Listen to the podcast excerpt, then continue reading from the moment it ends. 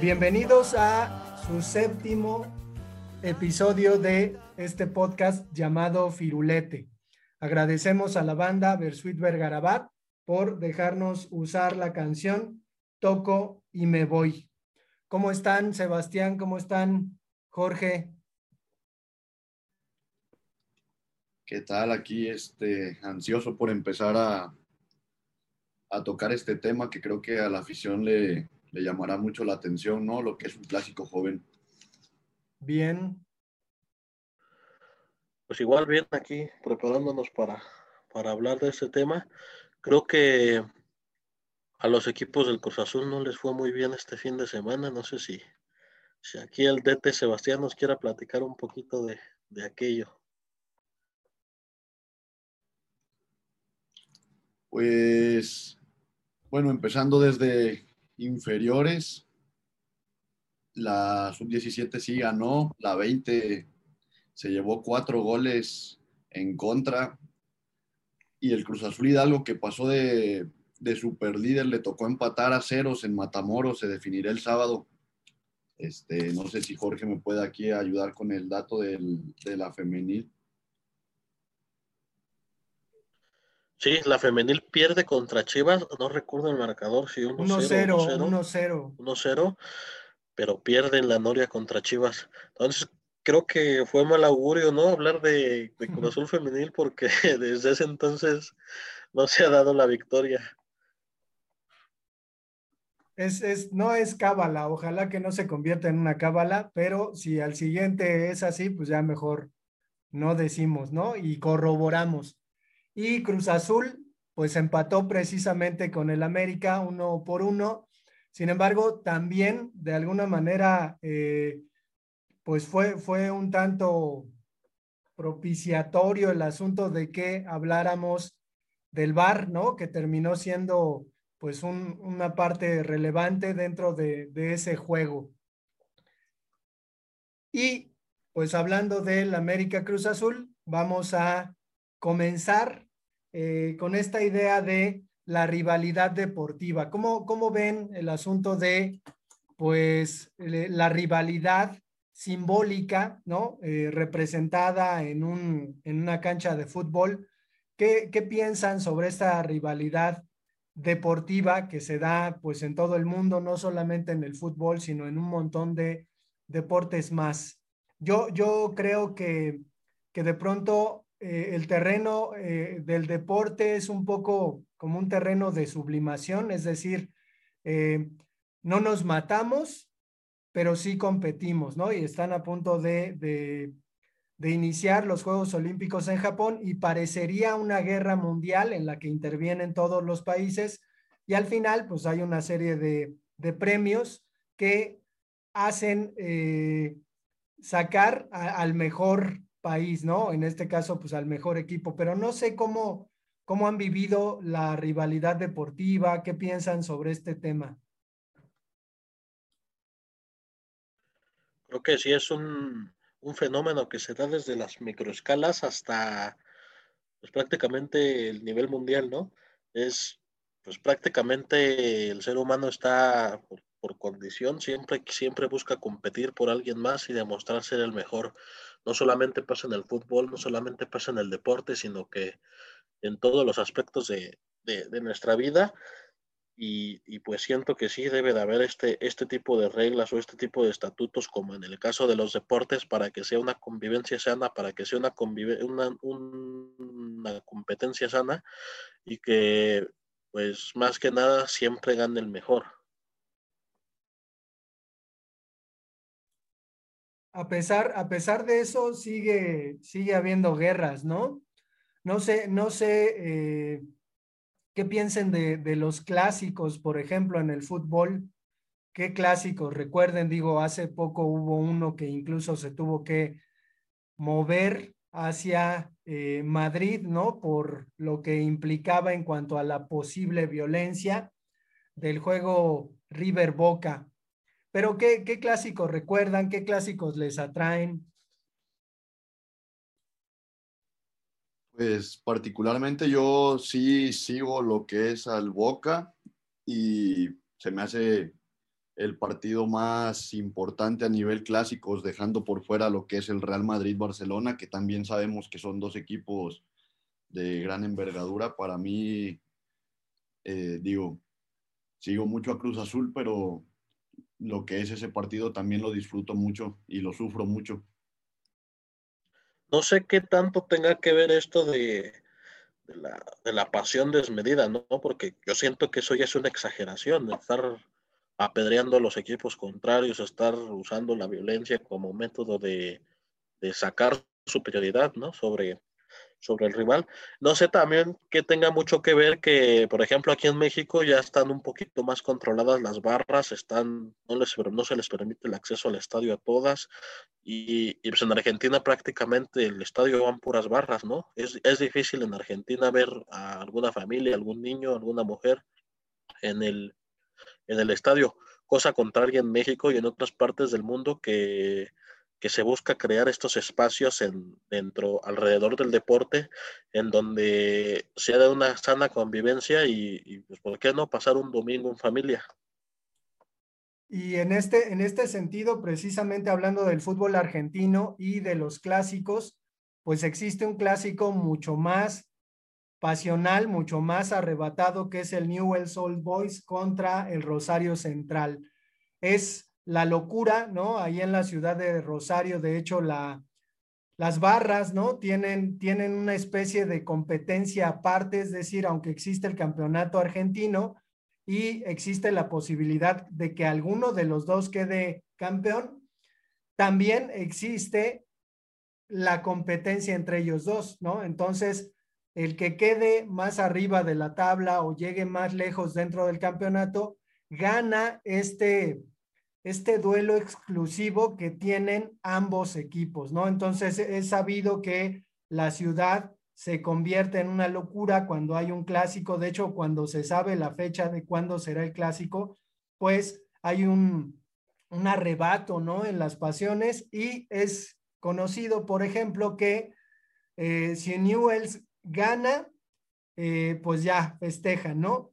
Pero, por ejemplo, si Newells pierde eh, en un campeonato distinto al que están jugando, los aficionados de Rosario Central festejan como si hubieran ganado, pero lo que festejan es que el equipo contrario perdió. Entonces, creo que en ese sentido eh, hay quien indica que este clásico de Rosario, pues es el clásico más apasionante. En este sentido, es común que ellos presuman, lo comenta Juan Villoro, de que ellos se odian más que los boteros y las gallinas de River, ¿no? Entonces, es curioso porque este odio deportivo que puede significar cuestiones pues, brutales dentro de la vida cotidiana de las personas, aparezca, ¿no? En, en Argentina y no sé, digo, lo, lo comento, si este odio deportivo estaría impreso en el América Cruz Azul. No sé cómo vean ustedes, cómo perciban, qué, qué pulso tengan de este clásico que llamamos acá joven. Creo que también va por ahí que los argentinos conviven mucho en un espacio reducido, ¿no? Caso de, de Independiente y Racing de Avellaneda, que sus estadios están separados a escasos 10, 50 metros. Y, como mencionas de, Cruz Azul América, prácticamente este clásico nace porque Cruz Azul llega y, se mete en el, propio estadio Azteca, ¿no? Que, por décadas había sido la casa de, del América y, y llegan como con este estatus de invasor y empiezan a ganar. Entonces, pues creo que también va encaminado por ahí, ¿no? Sea, este es un inquilino y, me está ganando, ¿no? Se está haciendo de mi casa su casa. Sí, este, bueno, yo investigué un poco, como ya sabemos, la década de los 70, ¿no? Que fue maravillosa para Cruz Azul, posteriormente en los 80 para el América, es cuando esta rivalidad se vuelve mayor y se le puede catalogar como clásico, ya que como menciona Jorge, pues llega Cruz Azul y empieza a ganar y pues al estar en, o sea, al llegar a la Azteca, que no era su casa, pues sí se vuelve como que una rivalidad muy fuerte y pues es hasta la fecha lo que conocemos como el clásico joven, que ya no es tan joven. Que, que, ahí pues podríamos considerar que esta rivalidad también se da porque el Cruz Azul le arruina al América esta intención de ser equipo grande, ¿no? Es decir, el América, que es un equipo que, que pues tiene su historia, pero que fue comprado por Azcárraga y que de repente tiene esta intención, este impulso, ¿no? De que hasta le llamaban los millonetas y llega a Cruz Azul y pues destripa al América y Cruz Azul se convierte en el equipo de la década de los años 70, ¿no? Entonces, creo que también la rivalidad se da un poquito por la cuestión de que Cruz Azul le arruinó este, esta idea que tenía el América de ser grande. Yo creo que también pasa por que las primeros, no sé si el primer campeonato que, gana Cruz Azul lo hace con puros mexicanos. Entonces, pues América ya tenido una rica historia en, la liga. Como tal, creo que fue de los equipos fundadores, sus ciento y tantos años que tiene, los, los ha hecho en, la liga mexicana como tal. Y pues a Cruz Azul le cuesta un poquito, ¿no? Empiezan en, en, en ligas amateurs, empiezan en divisiones inferiores y, tiene cincuenta y tantos años que, está en primera división. Entonces, pues, pues, un equipo relativamente chico que, llega a arrebatarte como que tu posición estelar, pues, pues es un poquito como de, de celos y, y rivalidad. Sí, este, hay una, digamos, una explosión cuando Cruz Azul le gana en el 71-72 la final al América por un marcador de 4-1. Que además, eh, teniendo, teniendo esta idea, habrá que decirlo y decirlo así, Cruz Azul fue grande antes de que el América fuera grande, ¿no? Es decir, si Cruz Azul se convierte en un equipo eh, representativo del fútbol mexicano en los años 70, pues ocurre que en los años 80 el América termina siendo un equipo reconocido con campeonatos, pero creo que sí hay que comentar, ¿no? Que antes de que el América fuera considerado un equipo grande y ganara bastantes campeonatos, el Cruz Azul lo llegó a ser sin una historia tan larga como la que el América eh, tuvo previamente no estoy amarrando navajas, pero creo que sí podemos calentar un poquito, ¿no? La mesa y considerar esta, esta cuestión de qué pasa con el América, qué es lo que representa dentro del fútbol mexicano eh, y por qué esa oposición tan radical a este equipo, no solo de Cruz Azul, sino pues de, de la gran mayoría de equipos del fútbol mexicano. ¿Cómo ven? ¿Qué, qué pasará con el América? ¿Qué, ¿Qué representa en ese sentido?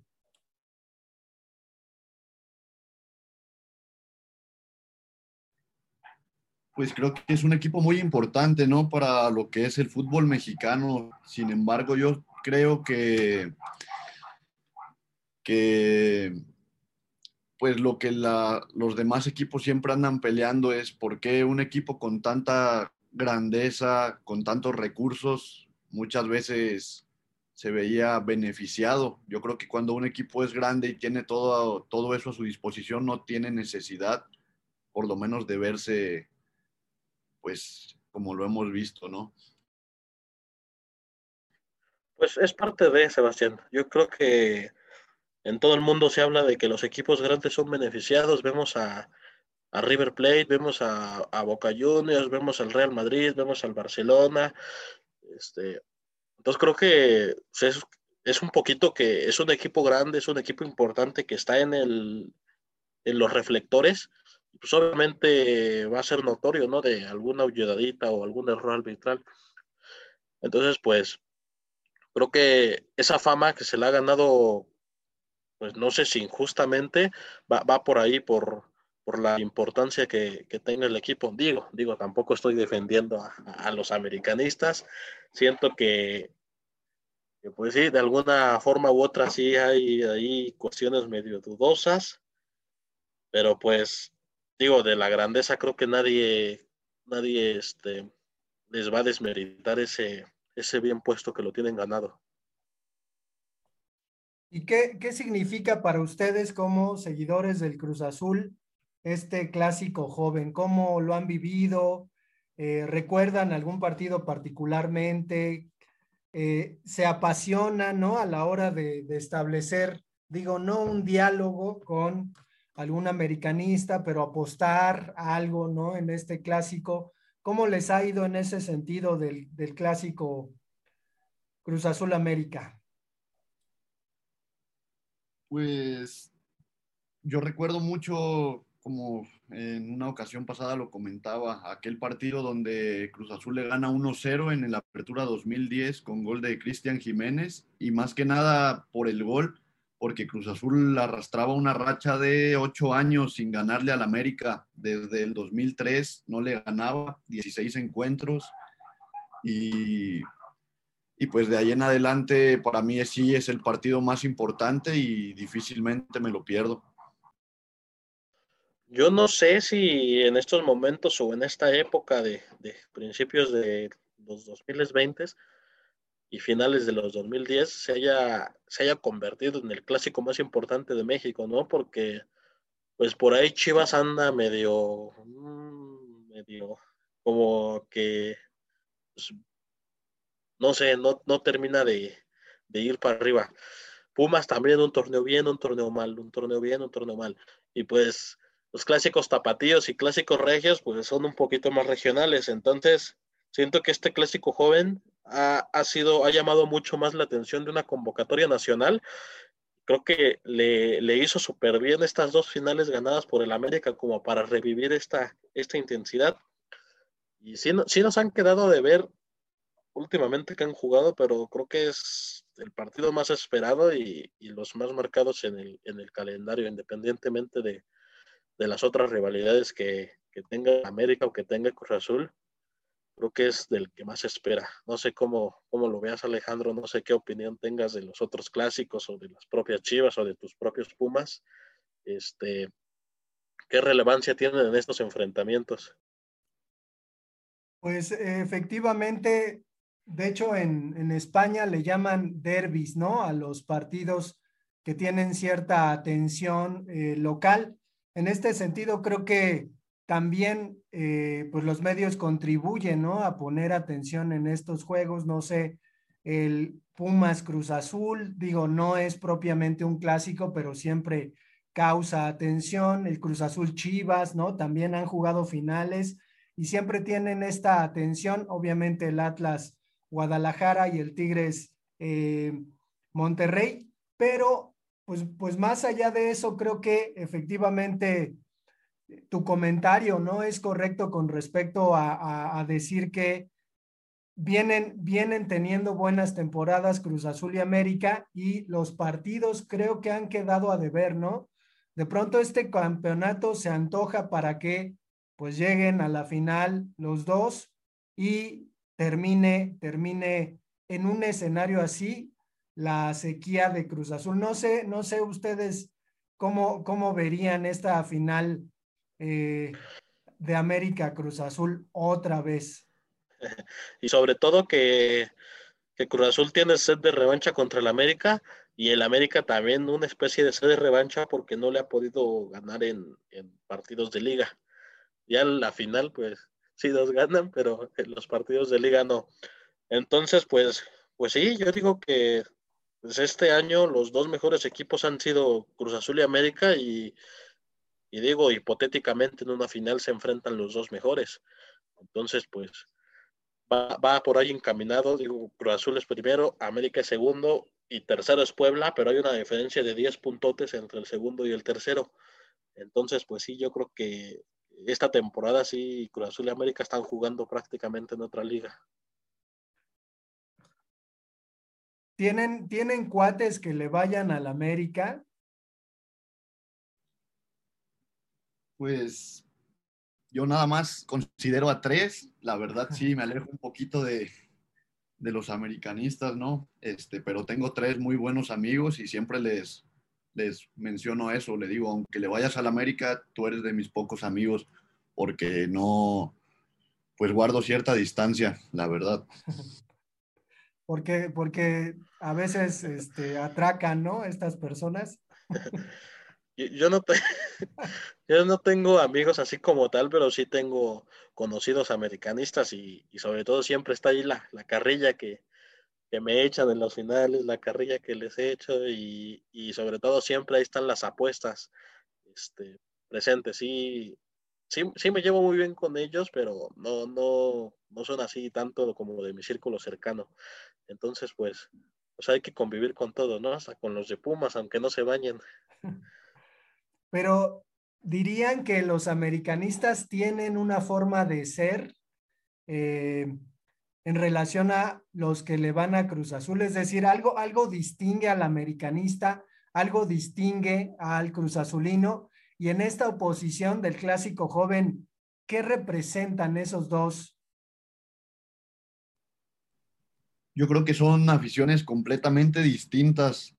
Digo, ambas con el hambre de, ganar y siempre ver a su equipo en lo más alto, pero yo siento que la afición de Cruz Azul, este, no sé, es más racional que la del América.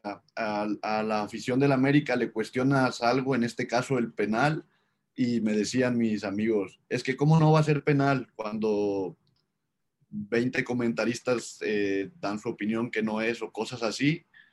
Eh, yo creo que eso lo distingue mucho siento que la afición del Cruz Azul en su mayoría, cuando pasa algo similar, pues nos atrevemos a decir, pues quizás sí nos, nos dieron un penal o algo que no era, pero creo que, bueno, esta es una de las cosas que se distinguen. Por ahí diría Jorge Campos, fue penal porque el árbitro lo marcó, ¿no? este, pues sí, son completamente diferentes porque los aficionados del América están acostumbrados a celebrar campeonatos y los del Cruz Azul. No, creo que esa es la gran diferencia entre los dos aficionados, ¿no? También, también dentro de, la historia de nuestro país, probablemente el América representa esta eh, inversión eh, privada, ¿no? Eh, que, se le, que se le mete a un equipo de fútbol y Cruz Azul pues representa otra cuestión que tiene que ver precisamente con la cooperativa y a lo mejor en ese sentido eh, los méritos de un americanista que piensa que nada más por tener dinero pues ya puede eh, ganar un campeonato, se opone ¿no? a ciertos méritos de trabajo en equipo, de labor colectiva, que como valores se representan más a través de la cooperativa de Cruz Azul. ¿Qué, ¿Qué, anécdotas pueden contar con respecto a este, a este partido, viéndolo en la televisión? Ya, ya ha salido aquí, ¿no? El asunto de, de las finales a las que Jorge fue y que pues no le fue muy bien, pero ¿tienen alguna, alguna otra anécdota que comentar? Pues al primer clásico que yo fui, eh, muy recordado, el 4-0 a favor de Cruz Azul. Mm. Y digo, lo recuerdo porque ese mismo día fue cuando tuve mi primer partido en Cruz Azul, en sus fuerzas básicas. Entonces, jugamos en Chalco ese día y recuerdo que, que llego, yo tenía boletos a Ciudad Cooperativa Cruz Azul y, y quedaba el último camión y pues ya me fui parado y íbamos a llegar tarde incluso, pero ese día llovió y el partido se alargó unos minutitos en lo que drenaban el campo y pues al final me toca vivir el, el 4-0, que fue el único partido que me tocó que Cruz Azul le ganara, porque en los tres años y medio que estuve fui casi a, a todos y pues puros empates y derrotas. Sí, lo que menciona Sebastián, yo creo que, que nos toca una época donde donde Cruz Azul difícilmente le ganaba a América. Y recuerdo mucho que siempre que iba al estadio en un Cruz Azul América, Oribe Peralta nos marcaba gol. Entonces era de que, ya odiabas a Oribe, ¿no? Porque se las ingeniaba, no sé cómo metía los goles, o sea, partidos cerradísimos que se definían por una genialidad de este, de este estupendo jugador y, y pues sí, ¿no? O sea, pierdes este, completamente el partido. Y sobre todo recuerdo mucho las dos finales del 2018 a las que fui, porque sí creo que lo resintió un poquito mi cartera. En, primer lugar, el partido de ida, encontré los boletos en Ticketmaster y no fue, fue tanto problema. Pero en el partido de vuelta, este, me quedan mal con los boletos y tuve que ahí contactar a revendedores y me salió carísimo y aparte las apuestas que se tenían que pagar por haber partido, por haber perdido ese partido. Entonces, pues ahí sí se me fue un buen dinero, no voy a decir la cantidad, pero un buen dinero. Yo, yo tengo una anécdota que me voy a tardar un poquito en contarla, pero recuerdan la final esta que ganó el América con el gol de Moisés, ¿no? Ese día particularmente estaban velando a mi abuela eh, en su casa, entonces, pues imaginen el escenario, ¿no? Eh, la, la abuela, la familia reunida. Yo particularmente, pues estaba un tanto conmovido por la, por la situación, porque recordaba que mi abuela era una americanista de corazón. A ella, eh, yo, yo recuerdo mucho, alguna vez le tocó ver un Morelia América, en el que el América al final empató y ella estaba cortando unos elotes, entonces de la emoción dejó de cortar el elote y se cortó la mano, ¿no? Entonces a mí me impresionó mucho y relacionaba la idea del americanismo con este evento sangriento. Bueno, me llamaba mucho la atención que precisamente en esta eh, tarde noche que ella estaba pues ya tendida en un ataúd, el América estuviera jugando contra el Cruz Azul la final. Además, el Cruz Azul pues iba, iba ganando, tenía una ventaja. Tengo un hermano de nombre Luis y eh, tengo un primo de nombre Antonio. Yo le dejé de ir al América eh, en cierta edad y ya no me importaba, ¿no? De verdad no me importaba el resultado. Y entonces comenzó el partido. Es una experiencia un tanto extraña porque hay que estar a escondidas de la familia para que ellos no se den cuenta que aunque está el dolor de un ser querido, eh, está el pendiente de estar viendo el fútbol. Creo que es una situación medio enfermiza, pero es así. Entonces, empezó el partido, estábamos viéndolo en un cuarto, de repente algún, algún familiar entraba, apagábamos la televisión esperando que no pasara nada importante, ¿no? Sin embargo, cuando eh, mete, mete el, el gol Cruz Azul, pues ya suponíamos que estaba terminado, mi hermano le hacía burla a mi primo, después se da, se da ya el empate y la, la situación se iba a salir de control porque mi hermano enfurecido, Cruz Azulino, quería golpear a mi primo, ¿no? Pero al final, pues lo que, lo que comentábamos es que a lo mejor mi abuela, que ya estaba pues en el cielo, eh, intervino en ese partido, ¿no? Entonces nos parecía algo eh, curioso, ¿no? De recordar, porque seguramente pues la abuela estaría contenta por ese resultado, pero pues mi pobre hermano, a quien, a quien yo prefería, pues le iba mal, ¿no? Y también pues yo quería, yo quería estar en el SECA cuando Cruz Azul quedara campeón, ¿no? Me, me, me interesaba mucho ver qué era lo que pasaba, si ahora sí mis alumnos iban a estar contentos, ¿no? Felices. Pero no sé, no sé cómo, cómo vean esta cuestión.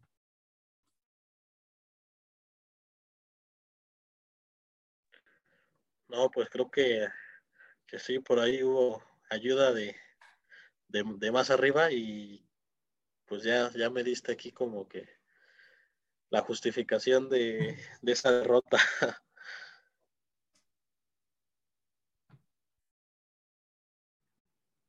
Sí, yo recuerdo mucho que mi padre me, me cuenta que él de niño le iba a la América, pero digo, afortunadamente reflexionó, ¿verdad?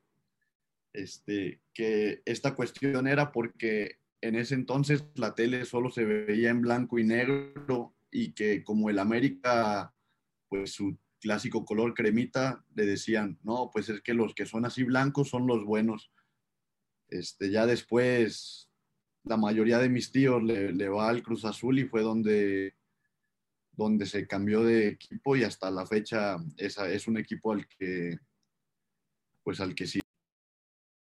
Yo, yo debo confesar que dejé de irle al América cuando me di cuenta de lo que representaba, ¿no? Eh, ya lo comenté en este episodio, pero no coincidí definitivamente con lo que me parecía que representaba más allá de lo deportivo, ¿no? Es decir, eh, pues ser, ser eh, un equipo vinculado con una empresa que de pronto pues hizo, hizo demasiado, ¿no?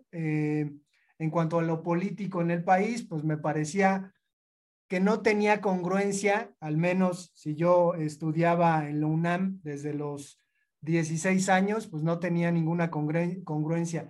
Y ayer precisamente escuché una entrevista eh, de Libero con Matías Almeida, en donde él cuenta precisamente cómo es que cuando él era niño y veía el fútbol y le iba a algún equipo, que no quiso decir en la entrevista qué equipo le iba, pero dice que al final él solo se hizo hincha de River, ¿no? Que como 15, 16 años cambió a River porque se dio cuenta que pues, los otros equipos no lo representaban. Hay dos grandes figuras cruzazulinas que tuvieron pasado americanista. No sé qué tanto influya esto en, su rendimiento o, vaya en su posterior adaptación a, la camiseta cruzazulina. El caso de, del goleador histórico de Cruz Azul, Carlos Hermosillo, y, una de las figuras más recientes que, que regresó a dirigir al Estadio Azulgrana, hoy Estadio Azulgrana, con Cancún frente a frente al Atlante. Hablo de Cristian Jiménez. No sé, no sé qué, no sé cómo vean este, este tipo de metamorfosis de, de los jugadores. Sí, tanto que no recuerdo bien el año, me parece que en el 89 el América le gana una final para cerrar su maravillosa década, le gana la final al Cruz Azul 5-4 y el gol del gane nos los hace Carlos Hermosillo. Por ahí a lo mejor se les olvida, pero Chaco tiene un pasado americanista también, ¿no? Antes de, estar en, en Cruz Azul, jugó en el América el Chaco Jiménez. Sí, sí, sí le mencioné.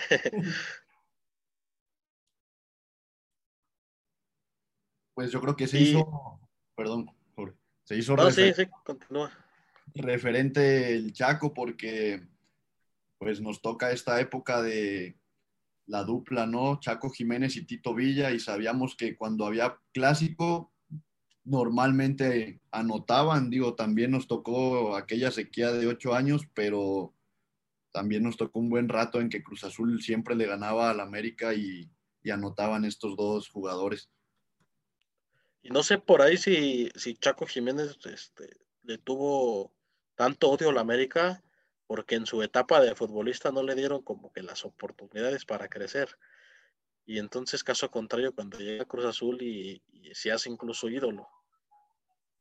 Que pasa lo mismo con Hermosillo, ¿no? Bueno, Hermosillo rindió en el América pero tuvo un mucho mejor rendimiento en Cruz Azul, a tal grado que pues esta, esta temporada no histórica en donde termina Hermosillo ganando el campeonato de goleo con un montón de goles y ganándoselo a eh, Oman Villic, que además pues es un referente del América. Pues vamos a, a ir concluyendo, se nos ha ido muy rápido este episodio. No sé si quieran mandar saludos a alguna americanista que conozcan. Sí, yo quiero mandarle un saludo a mi amigo Jorge Armando de Tepeji. Él está siguiendo nuestro podcast y, siempre me está comentando. Este, le dije, cuando toque hablar del clásico joven, ahí va a estar tu saludo para que ya estés contento. No, pues saludos también a toda la afición americanista, incluso a los de Closet, ¿no? Hay por conozco varios que son americanistas de Closet. Entonces, este, es un saludo y, un abrazo. Hay que recordar que, que pues estas rivalidades se quedan en la cancha y, no, no, no influyen tanto. Bueno, desde mi perspectiva, pues al contrario de Sebastián, yo creo que sí, sí me puedo llevar muy bien con un americanista, ¿no? Bien. Eh, recordamos el correo electrónico, Jorge. Sí, es este firulete de color azul arroba gmail.com. Eh, sí, los esperamos ahí para que nos puedan dar sugerencias, opiniones, algún saludo que, quieran que les mandemos y pues nada. También les recuerdo que hay hoy es semana de clásicos, Chivas Atlas y Tigres Monterrey. Bien, pues nos vemos. Hasta la próxima.